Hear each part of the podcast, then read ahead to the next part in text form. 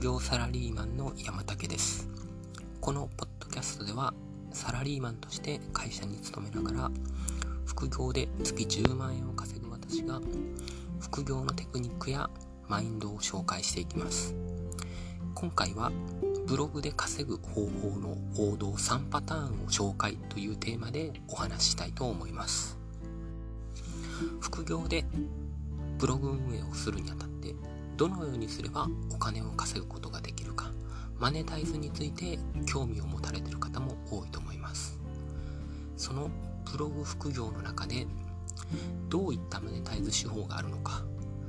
最も主流なパターン3パターンについて今回は紹介していきます。まず1つ目のパターンは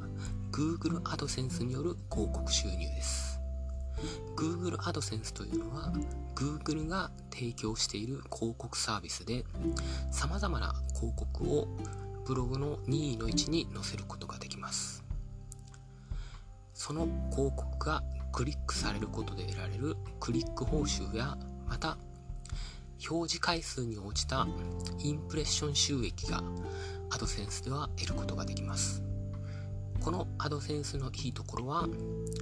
特にコンバージョンと何か、えー、申し込みが発生したり商品購入が発生しなくてもクリックだけで報酬が得られることです。なので最も、えー、気軽に導入できるマネタイズ手法と言えます。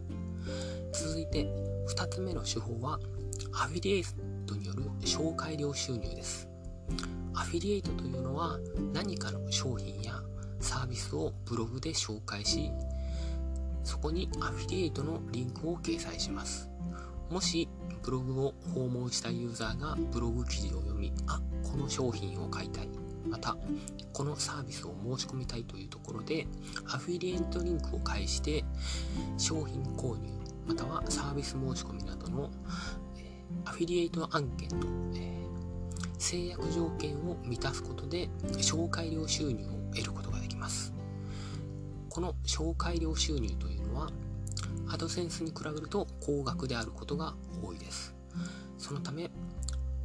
ブログのアクセス数が少なくてもコンバージョン率が高ければよりアドセンスよりも稼ぐことができます。3つ目は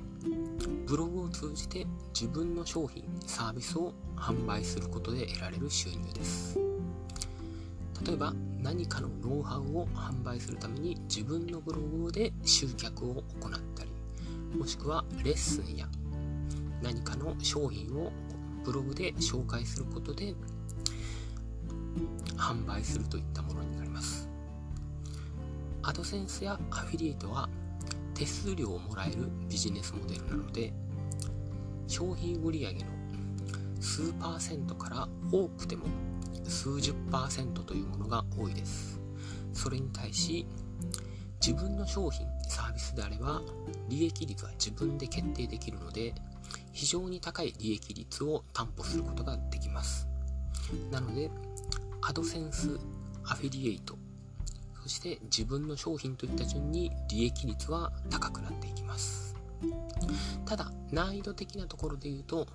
やはり自分の商品やサービスを販売するというのはなかなか難しくなってくるので最もお手軽なのはアドセンス続いて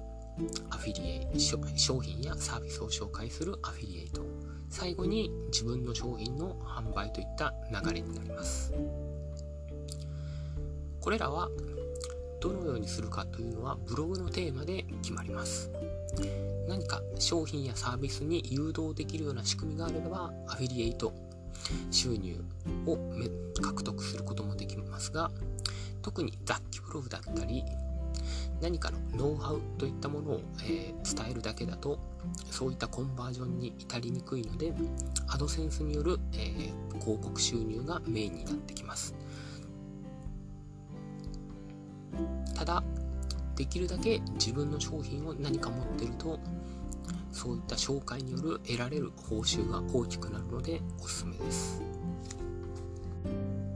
今回ブログで稼ぐ方法の王道3パターンを紹介しました。ブログで稼ぐためにはアドセンスによる広告収入アフィリエイトによる紹介料収入自分の商品サービスの販売収入3つがマネタイズのパターンになります。前者ほど導入しやすく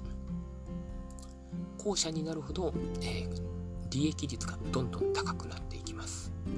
これは人によって稼ぎ方は異なるのでどれがいいとかっていうのはありません。ただアクセスを集めるだけだとどうしてもアドセンスの収益源に頼る傾向にあります。できるだけコンセプトをうまく決めることでどれがマッチするかっていうところを、え、確認していくのが大切です。今日の、え、放送は以上になります。皆さんご清聴ありがとうございました。